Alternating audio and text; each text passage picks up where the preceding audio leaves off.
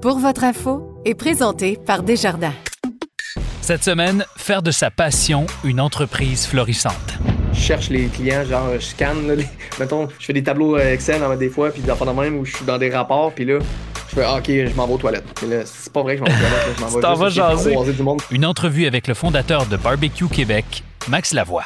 Et dans ce que vous devez savoir sur l'économie, avec l'économiste en chef de Desjardins, Jimmy Jean, peut-on faire quelque chose pour limiter les conséquences économiques du conflit ukrainien? Euh, Il y a une rumeur qui veut qu'on élargisse ces appuis-là pour pallier aux augmentations du coût de la vie dans le budget qui va être sorti la semaine prochaine. Je m'appelle Laurent Terrien. Bienvenue à Pour votre info.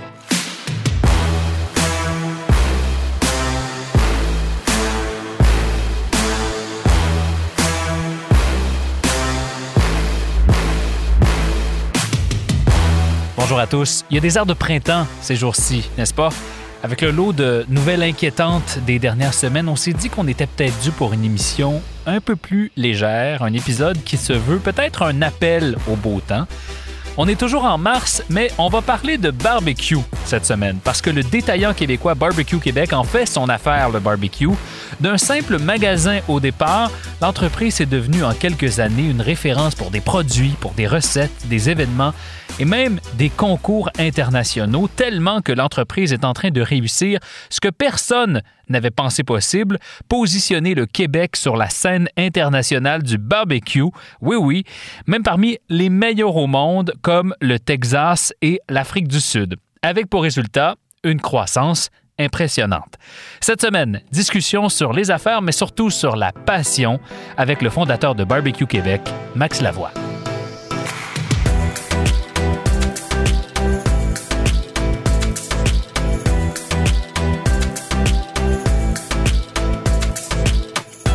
Salut Max, bienvenue pour votre info. Salut, ça va bien? Ça va bien, merci d'avoir accepté notre invitation. Max, tu es en train de te positionner pas mal comme le roi du barbecue québécois. En tout cas, je sais pas si c'est comme ça que tu veux qu'on te, qu'on te présente. Tu as commencé. Ouais. Ça, ça, moi, j'aime, je vais, je vais le rectifier tout de suite, là. Chacun est roi dans son propre royaume. je suis pas sur votre, je serai pas sur votre patio. Peut-être que vous allez m'inviter, mais anyway, je vais être là juste comme un, un visiteur. Je- donc, euh, le roi du barbecue, c'est chacun est maître euh, et, et roi de son propre euh, royaume. j'aime, j'aime, l'idée.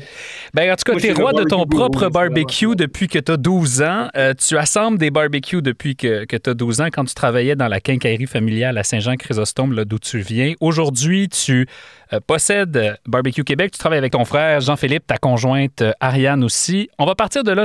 Max, explique-nous d'où vient la passion du barbecue. En fait, c'est comme tu le dis, depuis que j'ai 12 ans que, que j'assemble, que j'ai côtoyé bien des gens qui achetaient des barbecues. J'en ai aussi bien entendu vendu là, à la quincaillerie. Euh, donc, à force de, tout le temps parler avec des gens qui sont heureux. Moi, j'ai toujours dit ça, tu sais, dans, dans, une quincaillerie, on aide les gens à, à- remplir un besoin ou trouver une solution. Mais ils sont jamais contents. Parce que quelqu'un qui change un, un, un bardeau d'asphalte après 25 ans, il est pas content. Ça fait 25 ans, là, il a fait, il l'a protégé, c'était c'était ça qui, qui s'assurait qu'il n'y a rien qui rentre dans sa maison, mais ça ne tente pas, tu sais. Mais un barbecue, ça fait 3 ans, 4 ans, peu importe le temps qu'il l'a. Son barbecue, ça fait un an qu'il l'a, il a déboulé les marches, il est bien content pareil. Puis il est comme, ça me prend un nouveau barbecue. Fait que moi, j'étais comme, j'ai besoin de bonheur tout le temps. J'aime ça être entouré de gens heureux. Puis euh, ce côté-là était vraiment le fun. euh, donc, euh, j'ai eu une, une attirance assez particulière là-dessus, là, rapidement. À, lire un peu sur vous, euh, Max, euh, Barbecue Québec semble miser sur des valeurs qui, te ressemblent bien, qui sont celles justement de la famille. Je disais d'entrée de jeu, tu travailles avec ton frère, tu travailles avec, euh, avec ta conjointe, mais aussi sur le local. Est-ce que c'est ça le, le cœur de Barbecue Québec? C'est la famille, puis c'est l'aspect très local? Ben, c'est sûr que quand on parle de barbecue, à la base, on, pense tout le temps à en anglais on dit gathering, un, un événement. Euh, donc on, on rassemble des gens, on transmet une passion, un truc comme ça. Puis tu sais, avec le Québec, ben, c'est sûr et certain que notre but, c'était de, de, de, de focuser sur le fait qu'au Québec, on a de quoi qui est différent, puis on est fiers de notre nom aussi, parce que si je regarde, euh, tu sais, j'en visite beaucoup des magasins de barbecue, puis je fais le tour là, dans le monde là, dès que je vois, euh, de- dès que je me déplace. Puis j'arrive justement de Floride, j'en ai visité plein. J'ai pas vu un barbecue Florida, puis un barbecue Miami, tu sais, ils ont C'est vrai, un hein? autre nom, puis c'est vraiment ça, ouais, c'est c'est quand même spécial. Puis moi, j'avais, euh, j'ai trouvé ça vraiment important parce que, bon, quand on a starté ça, on, on trouvait que notre façon de cuire le barbecue, était vraiment différent d'ailleurs. Puis sérieusement, à force d'étudier, puis de comprendre, puis de, j'ai lu un moment donné le livre Code Québec, puis c'est vraiment là que j'ai compris euh, ce que je disais depuis longtemps. J'ai été capable de, mettre des mots dessus, mais on est européen, puis on est américain. Ouais. Fait qu'on a la force de, travailler vraiment ardu, puis d'être là euh, des heures et des heures, puis à, faire notre passion, à, comme si on était les, seuls à le faire puis les meilleurs, tu sais, le côté américain, puis on a le côté créatif, puis le côté plus fancy un peu, puis le côté ouvert sur le monde euh, que les Européens nous puis la France, tu sais, euh, nous donnent. Bon, ben écoute, ça semble fonctionner ta recette parce que euh, je regardais les chiffres, vous êtes au 155e rang du classement Growth 500, leader de la croissance. Est-ce que ton succès est davantage, selon toi, basé sur bon, l'espèce de passion que tu décris là, puis votre capacité à vous adapter localement, ou c'est parce qu'il y a un plan d'affaires qui est solide derrière, et si c'est le cas, explique-nous là, c'est quoi ta stratégie? Le plan d'affaires, je vais être franc, on l'a fait, là, puis oui, il y en a un plan, puis on n'est pas, je pense pas qu'il y ait de chance vraiment dans, ce qui se passe avec nous, euh, mais il, est pas, tu sais, le plan d'affaires de 5 ans, hein, on, est pas mal plus loin qu'on aurait pensé, là, il y a 5 ans, donc euh, c'est sûr que le plan d'affaires est en constante évolution, mais tu sais, on, garde tout le temps le focus de, un, d'avoir du fun, oui, bien entendu, de, de faire ce qu'on aime, d'être vraiment intègre, donc les produits qu'on vend, on les consomme. C'est pas compliqué, là, euh, on est fiers de ça, puis on est, on est des ambassadeurs de nos produits c'est sûr, puis on crée d'autres ambassadeurs. Puis la passion est, clairement là, mais le, fait de tout le temps faire nos produits en pensant euh, économie, oui, mais en pensant écologie aussi. Tu sais, moi, de, vendre un produit qui va détruire la Terre, là, ça ne m'intéresse pas vraiment. je pense à mhm. mes enfants quand je le fais aussi. Puis, ça, puis quand on, puis, on veut bien manger, fait que nos produits ont moins de sel, ont moins de, sucre. Euh, on va utiliser des produits locaux aussi. Euh, tu n'as pas de high fructose corn syrup, là, du, sirop de maïs. Là, je sais pas trop en français comment on le dit. On n'en a pas là, généralement dans nos produits. Puis nos produits, ben, ça, ça va être des, des, des, barbecues, ça va être des produits de qualité parce que c'est pas juste le fait de dire, ah ben, je veux un barbecue à 1500 c'est le fait que le barbecue à 1500 il est garanti 15 ans bord en bord. Fait que ça, ça veut dire une chose, ça veut dire que ce produit-là arrive pas de Chine, puis il va pas retourner en Chine en dedans de 3 ans pour être recyclé puis revenir en dedans. Fait qu'en 15 ans, là, tu sais, il, va avoir été sur le patio, puis il va avoir eu bien du fun avec la personne qui est derrière le barbecue au lieu de, comme je dis, être tout le temps en train de consommer et de surconsommer. Fait que nous autres, mhm. on on éduque nos clients. Euh, puis oui, nos clients, à un moment donné, on se disait qu'est-ce qu'on va faire dans 15 ans? Euh, quand tout le monde va avoir un barbecue. Euh, on n'en vendra plus, là, mais au final, nos clients ont 2, 3, 4 barbecues, je vais être franc. Fait, ils sont c'est pas qu'ils en ont. ils sont pas pareils, ils ont le modèle au granule pour fumer, ils ont le modèle Kamado pour être capable de, faire de la pizza. ils ont tout le temps, ils ont, ils ont plein de façons, puis c'est au niveau de l'éducation. Fait J'aime pas ça dire ça, mais ce que je pense qu'on fait mal plus au restaurant qu'à bien du monde parce que mhm. les gens ils vont profiter de leur patio vraiment puis ils vont avoir beaucoup de fun. Euh, tu sais, je te disais, j'arrive des États-Unis, j'ai visité les magasins, j'ai rencontré des propriétaires qui m'ont dit qu'ils mangeaient pas de barbecue puis qu'il y en avait même, tu sais, il y en a un à la maison puis j'en ai sept sur le balcon, tu sais, puis j'ai un chalet aussi, il y en a, il y en a trois ou quatre autres, là, barbecues. Tu sais, moi, je carbure à ça, j'en mange de la viande puis j'aime ça, genre, puis j'aime ça, voir des gens manger ce que j'ai fait. Fait que le, puis l'affaire que. Puis là, j'allais dire, dis pas ça à personne, mais c'est un podcast. l'affaire que je déteste le plus de ma business, c'est vendre un barbecue. J'ai ça. Ben, à moins. C'est comme si je le partage. Quand la personne est passionnée comme moi puis elle trip, ça, j'aime ça. Ce que j'aime pas, en fait, c'est quand je vends à d'autres commerçants qui, eux, ah. font ça comme, un, comme une business. Tu sais, puis c'est bien correct, là, genre, je suis un entrepreneur puis je respecte ça. Mais moi, vendre des boîtes, j'aime pas ça. Genre, moi, je, quand j'avais fait un salon de, de à un moment donné, puis on a vendu 750 barbecues en 4 jours. Euh, puis tout à genre, euh, ah, je te fais confiance. Je suis comme, non, fais-moi pas confiance, viens, on va le voir ensemble. Non, non, mais j'ai pas le temps, j'ai d'autres. Non, je suis comme, non, viens, on va regarder le barbecue. Fait que moi, j'ai besoin d'avoir l'impression que je vais changer la vie de quelqu'un, on dirait, quand que quand j'ai conseille un barbecue. Puis est-ce que tu nous dis donc que c'est pas nécessairement le cas de tout le monde dans cette industrie-là, puis ça explique un peu pourquoi vous avez réussi, j'imagine, à bâtir une communauté qui vous suit. 57 euh, 000 abonnés sur euh, Facebook. Euh, je ne sais trop combien d'autres sur les autres plateformes. Ça, c'est un groupe en plus. Ça, c'est 57 000, c'est notre groupe. Fait que ça, là, c'est ce qui nous permet de partir c'est ce qui nous a permis d'interagir avec les clients. Mhm. Parce que sur notre page Facebook, où est-ce qu'on met notre information, on a, un, petit peu plus que 100 000 personnes, mais on trouvait ça plate parce qu'à part d'un commentaire, personne ne pouvait partager ce que lui avait fait, etc. Fait qu'un jour, on a créé, euh, en fait, c'est même pas nous autres qui l'avons créé, c'est, euh, on a fait un événement qui s'appelle le Barbecue Camp, puis euh, les gens ont créé un groupe pour être capable de continuer à se parler. Il y avait 25 personnes, puis ils voulaient pouvoir continuer à, on devenait amis, en quatre jours à faire du barbecue, t'as bien du fun, tu sais. Fait que, un moment donné, il était rendu avec comme 1000 personnes sur le groupe. Ils ont dit, hey, on peut plus s'occuper de ça, là, nous autres. Là. Fait que, on dit, OK, on va le take over. Puis c'est devenu ça, mais c'est vraiment une de nos plus grosses fiertés, c'est ça. C'est 57 000 personnes qui se répondent à eux autres mêmes. C'est vraiment hot là, comme, puis, puis à quel point, Max, c'est un outil de vente? À quel point est-ce que cet engouement-là se traduit par des achats chez Barbecue Québec? Ben, c'est sûr que moi, moi j'ai toujours, tu sais, j'ai pas d'agenda caché en tant que tel. J'ai toujours dit, si on fait un excellent travail, les gens vont acheter du, chez nous. Mais ce qu'il faut, c'est faire parler de barbecue. Fait que, tu sais, des fois, j'ai des membres dans mon équipe, les nouveaux, souvent, puis tout, il y, a des gens qui ont se fait copier quand même assez souvent. Puis à toutes les fois qu'on se fait copier, ils sont un petit peu en panique, là, ça le, ça le dérange. Mais moi, je suis comme, écoute, ça fait longtemps que je suis là. Puis j'en ai vu copier à maintes et maintes fois. À tout... Ouais, c'est ça. Puis, tu sais, ça me dérange pas parce que à toutes les fois que quelqu'un parle de barbecue, avant qu'il y ait la passion qu'on a, puis qu'il y ait le goût de travailler autant qu'on a à faire ça, parce qu'on pense, on considère pas vraiment qu'on travaille, dans certains sens, on a du fun, ça se peut que ça arrive pas. La plupart des gens qui veulent avoir autant de fun que nous autres, puis qui veulent le faire avec nous autres, ils vont nous appeler, puis on va le faire ensemble. On a plein de partenaires de plein d'industries, tu sais. Donc, je pense que c'est vraiment ça. Puis les, clients le savent, puis les clients le ressentent, puis tu sais, on, est là, là. Tu sais, tu vas arriver dans un magasin, ça se peut très bien que tu le croises, puis mes, mes employés aiment pas trop ça. Ben, les employés qui, mettons, les, les, gestionnaires, ils aiment pas ça quand je fais du magasin. Ben, quand que je suis dans un magasin, que, ah non, pourquoi? je dois aller aux toilettes, parce que ils me perdent, là, tu sais. Genre, je cherche les clients, genre, je scanne, pour être sûr que je peux aller, mettons, je fais des tableaux euh, Excel des fois, puis des affaires de même où je suis dans des rapports, puis là, je fais, ah, ok, je m'en vais aux toilettes. Mais là, c'est pas vrai que je m'en vais aux toilettes. Je m'en tu t'en vas jaser. Du monde.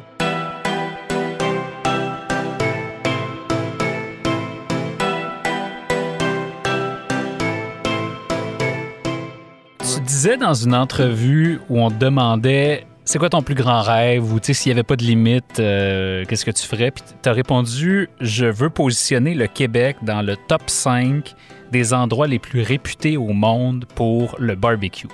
Deux questions pour toi.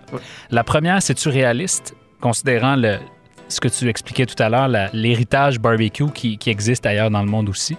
Deuxième question, comment tu vas faire ça?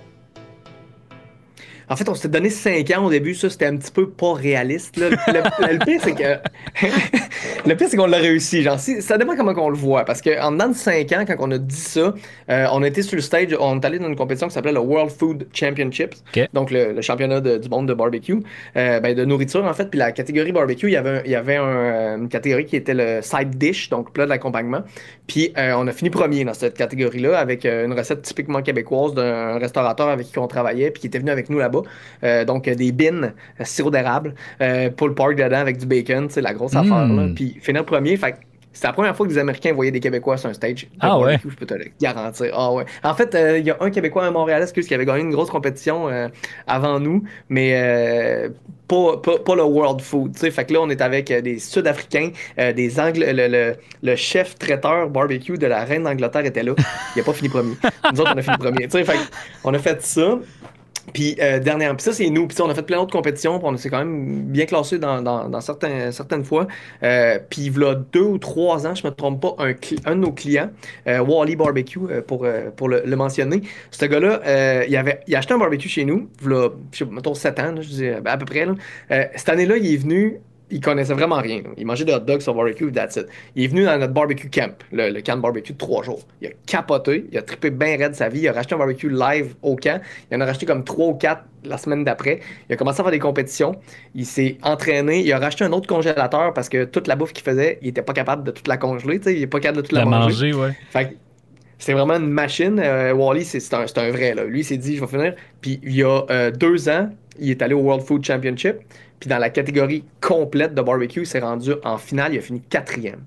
OK, mais là, il se passe quelque chose, là, Max. Comment t'expliques ça, ah qu'on soit si bon que ça?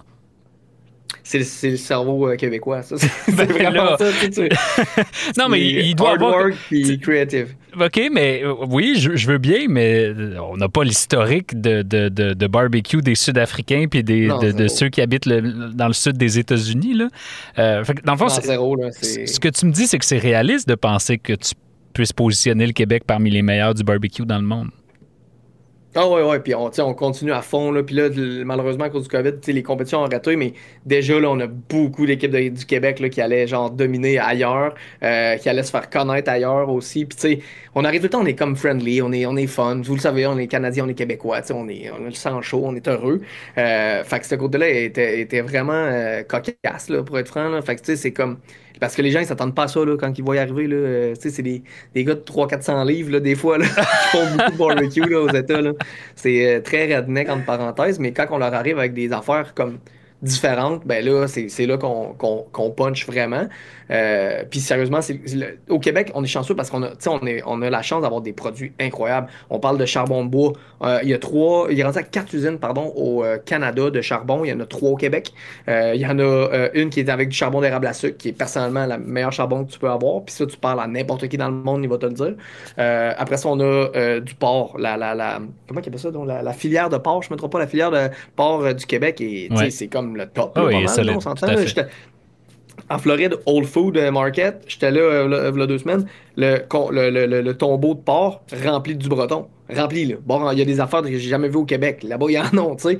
Euh, au niveau de la, la volaille, c'est la même chose. Au niveau du bœuf, Bœuf Québec sont en train de faire un travail incroyable, de redonner leur lettre de noblesse, mais on a plein de petits producteurs aussi, genre. Mhm. Moi, je suis ami avec EcoBœuf. Ils font du bœuf écologique, nourri à l'herbe, euh, qui va bientôt être, genre, élevé en forêt. Une affaire de fou, genre. C'est des, c'est des euh, docteurs en, en bœuf, là, genre. c'est la passion, puis c'est vraiment fou, le genre. Puis là, puis là ben, avec des gens comme nous, qui ont cette passion-là, puis qui vont investir notre temps et notre, argent aussi dans en, faire connaître ça, oui, mais aussi, tu sais, là, je vois, ils sont en Abitibi, fait que j'ai pas eu le temps d'aller visiter, mais je m'en vais là, à la ferme, c'est sûr. Si c'est pas cet été, c'est dans la prochaine année, c'est garanti que je m'en vais visiter leur ferme pour encore plus connaître comment que ça fonctionne, puis pourquoi qu'on peut faire ça, puis pourquoi que le filet mignon, euh, exemple d'un bœuf qui est nourri au grain, va être plus tendre qu'un bœuf nourri à l'herbe ou vice-versa. Mm-hmm. Euh, puis on a. Fait que le fait d'avoir un peu le, côté, comme je t'ai dit, le, côté créatif, mais le côté aussi d'avoir accès aux choses, euh, je pense que ça nous donne vraiment beaucoup. Une longueur d'avance. Super intéressant. Écoute, Max, euh, vous, euh, vous êtes sur une belle lancée. votre chiffre d'affaires est quelque part entre 10 et 20 millions de dollars. où est-ce que tu vois Barbecue Québec dans les prochaines années? on veut développer les États-Unis, le reste, du, le reste du Canada aussi, bien entendu. Mais c'est des marchés qui vont être vraiment différents. Je suis allé les étudier plus, là, puis mon anglais, ben, tu sais, il est correct. Je parle correct, j'ai un accent, mais je pense que ça va faire mon, mon, mon cachet, mon petit côté. Ton charme. Les gens vont savoir que je viens du Québec. Là. Puis on a, euh, moi j'ai acheté barbecue.fr il y a quelques années, donc barbecue.france. Euh, donc ça, je pense qu'il y a un gros potentiel pour l'Europe, c'est sûr et certain, parce que on est, euh, on est vraiment à l'avance sur la France là, dans le monde du barbecue. puis j'ai 50 noms de domaines pour le restant, le reste du monde. J'étais en Inde il y a 10 ans, puis j'ai beaucoup aimé ça. fait que j'ai acheté barbecue India pour. mais attends deux secondes, parce que tu dis que tu achètes des noms de domaines puis que ça fait partie de la stratégie, mais des barbecues, ça s'achète mal en ligne, non? Ben oui puis non. En fait, ça dépend. Nous autres, on fait, on fabrique nos épices, on fabrique euh, euh, nos sauces, on a des accessoires. Euh, il y a quatre ans, on, a joint une compagnie qui, ben, un, de nos employés maintenant, en fait, il nous a proposé un produit. Il n'était pas notre employé, il est venu nous proposer un produit. Fait qu'on a investi dans, dans, sa compagnie, on l'a engagé pour qu'il ait une job à temps plein puis qu'il fasse juste du barbecue. Euh, puis euh, cet accessoire-là s'appelle le All-in-One. Puis c'est un accessoire qui permet de transformer un barbecue au charbon de bois qui coûte 150 pièces et, plus, ça dépend du modèle. Mais euh, puis qu'il y en a 500 millions dans le monde, on, a, ça permet de transformer ce barbecue-là en four à pizza, fumoir, fumoir à froid, rôtisserie, grill argentin, grill tandoor, etc. Puis on a gagné le meilleur accessoire de barbecue au monde avec ça. Fait que c'est sûr que, tu sais, ça, ça, ça, ship facilement. C'est quand même léger. Ben, Max, on sent la passion, puis on sent l'envie de continuer à foncer. Je te souhaite bon succès. Merci d'avoir été avec nous cette semaine. Merci, Merci à vous. Bientôt. Ce que vous devez savoir sur l'économie. Voici Jimmy Jean. Bonjour Jimmy. Bonjour Laurent, ça va bien? Oui, ça va bien, merci beaucoup. Euh, et d'un sujet assez léger, on va revenir aux choses sérieuses et on va revenir à ce qui se passe en Europe ensemble. Euh, tu, tu m'écrivais hier, puis je trouve ça très intéressant, que les impacts de la guerre en Ukraine ne seront plus concentrés seulement en Europe, mais vont être de plus en plus mondiaux. Pourquoi? Euh, effectivement, et c'est beaucoup en raison de ce qui se passe au niveau euh, des prix des aliments. D'abord, une statistique importante l'Ukraine et la Russie, ça représente pas loin de 30% de la production mondiale de blé. Le blé, ça entre dans la fabrication de toutes sortes d'aliments, ben le, pain, les, pâtes alimentaires, mais c'est plus que ça parce que ça rentre aussi dans la composition des aliments pour nourrir le bétail. Donc, c'est majeur, mmh. tellement qu'on commence à entendre dire que cette guerre-là pourrait euh, avoir un impact sur l'économie mondiale encore plus important que même la pandémie. Euh, puis là-dessus, je pense qu'il faut faire attention, pas trop généraliser non plus, mais quand on parle des pays émergents, des pays en développement, c'est effectivement un choc négatif assez significatif qu'il ne faut pas minimiser. Au niveau de la production en Ukraine, c'est un pays qui est évidemment en pleine guerre. Il y a des agriculteurs qui sont littéralement au front. Il y a des travailleurs qui ont fui le pays. En plus de ça, ils ont des besoins locaux importants. Donc, dans ce contexte-là, les exportations vont être lourdement affectées. Du côté de la Russie, ben, même si les sanctions n'ont pas touché les exportations de produits alimentaires, il reste qu'une grande partie de la production russe transite par voie maritime sur la mer Noire. En ce moment, il y a des affrontements dans ce coin-là. Donc, euh, on a de la misère à acheminer la production vers les pays importateurs entre autres au Moyen-Orient. Donc, c'est pour ça qu'on a cette flambée des prix à l'international sur le marché des denrées. Et ça, c'est vraiment un, gros canal de contagion de cette crise-là à travers la planète. Mm-hmm. Parce que la Russie et l'Ukraine, on les surnomme la corbeille à pain de la planète. Et c'est pas pour rien. Dans le passé, on a déjà vu des, euh, des tumulte, entre autres au Moyen-Orient. On se rappelle le printemps arabe, il y a un peu plus d'une dizaine d'années. Ça avait à la base un choc d'offres dans la production de céréales venant de nul autre que la Russie. Donc, le potentiel de nouveaux conflits ailleurs est bien réel avec ce qui se passe. Est-ce qu'il y a quoi que ce soit qu'on puisse faire, euh, Jimmy? C'est pas comme si on pouvait faire pousser des champs de blé euh, rapidement. J'imagine qu'augmenter l'offre, c'est pas l'option la plus simple à mettre en place. Euh, effectivement, euh, tu l'as bien dit, Laurent, c'est un problème d'offre. Euh, la solution évidente, c'est de le remplacer, sauf que c'est beaucoup plus simple à dire qu'à faire. pourquoi? Parce que les ensemencements sont déjà faits depuis l'hiver dans la plupart des pays d'Europe, puis aussi ici en Amérique du Nord.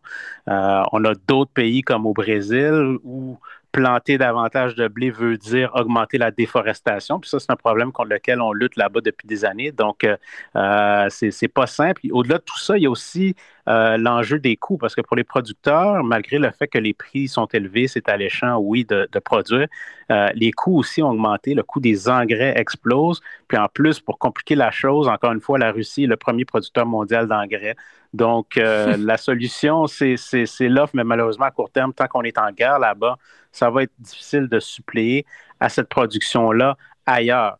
Là, qu'est-ce qu'on voit de plusieurs pays producteurs euh, comme réaction? C'est d'interdire les exportations. Donc, ça fait en sorte qu'ils sont capables de garantir une certaine disponibilité locale. Donc, chez eux, ça risque d'aller pendant un certain temps. Mais ce que ça fait, c'est que ça empire la situation au niveau international parce que les pays importateurs qui n'ont pas de production locale, eux se retrouvent avec encore moins de sources d'approvisionnement. Donc, quand ils en trouvent, on comprend que la tentation est d'en acheter le plus possible, de se stocker, ce qui fait encore plus augmenter les prix. Donc, euh, c'est une situation compliquée et euh, c'est un choc après l'autre. C'est sûr qu'au niveau des interventions, qu'est-ce qu'on peut faire? Est-ce que les gouvernements ne peuvent pas agir? Dans des pays plus développés euh, ou des pays qui, en ont les moyens, c'est pas impossible qu'on utilise des mesures pour euh, tenter de mitiger l'impact sur les ménages les plus vulnérables. Par exemple, ici au Québec, on a déjà fait des pas en ce sens-là. Dans la mise à jour budgétaire l'automne dernier, euh, il y a une rumeur qui veut qu'on élargisse ces appuis-là pour pallier aux augmentations du coût de la vie dans le budget qui va être sorti la semaine prochaine. il y a toujours la tentation d'utiliser des contrôles de prix. Euh, par les gouvernements. Ça, ça crée par contre des problèmes ailleurs. C'est très inefficient. Ça crée des pénuries, des marchés noirs. Ça a été tenté là, durant les grands chocs d'inflation dans les années 70. Ça n'a jamais été très concluant. Pourquoi? Parce que ça bloque les signaux de marché, ça empêche l'offre de s'ajuster. Donc, on ne veut pas vraiment aller là. Mais je pense que au-delà de tout ça, au niveau individuel, il y a aussi des solutions. Ça doit euh, quand même amener une certaine conscientisation supplémentaire sur le gaspillage alimentaire, la mmh, surconsommation. On sait que l'agriculture, ça émet des gaz à effet de serre. Donc, si ça a cet effet d'encourager la préservation, la consommation plus responsable, la solidarité, ben, on pourra au moins dire que ce sera ça de gagner. Puis on s'entend que, ultimement, ce qui va régler la situation ou ce qui semble être la meilleure voie de sortie, j'imagine, c'est un règlement du conflit ou à tout le moins un cesser le feu à court terme pour qu'on puisse euh, retrouver des semblants de normalité au niveau de la production? Absolument, sans l'ombre d'un doute. Euh, mais quand est-ce que ça va se passer et comment, je pense qu'on ne peut pas dire encore qu'on a la réponse à ça. Non, on ne peut pas être très, très optimiste euh, vu euh, l'état actuel des négociations, n'est-ce pas? Alors, ben, merci, Jimmy. C'était fort intéressant. On est resté dans l'alimentaire hein, dans, dans, cette, dans cette émission. Merci d'avoir été avec nous cette semaine. C'est un plaisir, Laurent. À la prochaine. À bientôt.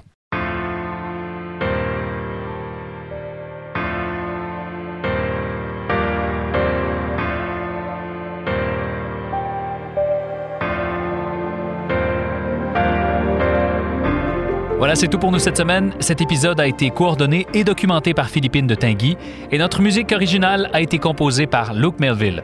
On est présentement à la recherche d'invités pour les prochains épisodes de Pour votre info, alors si vous avez des suggestions ou des invités que vous souhaiteriez entendre à l'émission, écrivez-nous à laurent@pourvotrinfo.ca ou encore directement sur LinkedIn.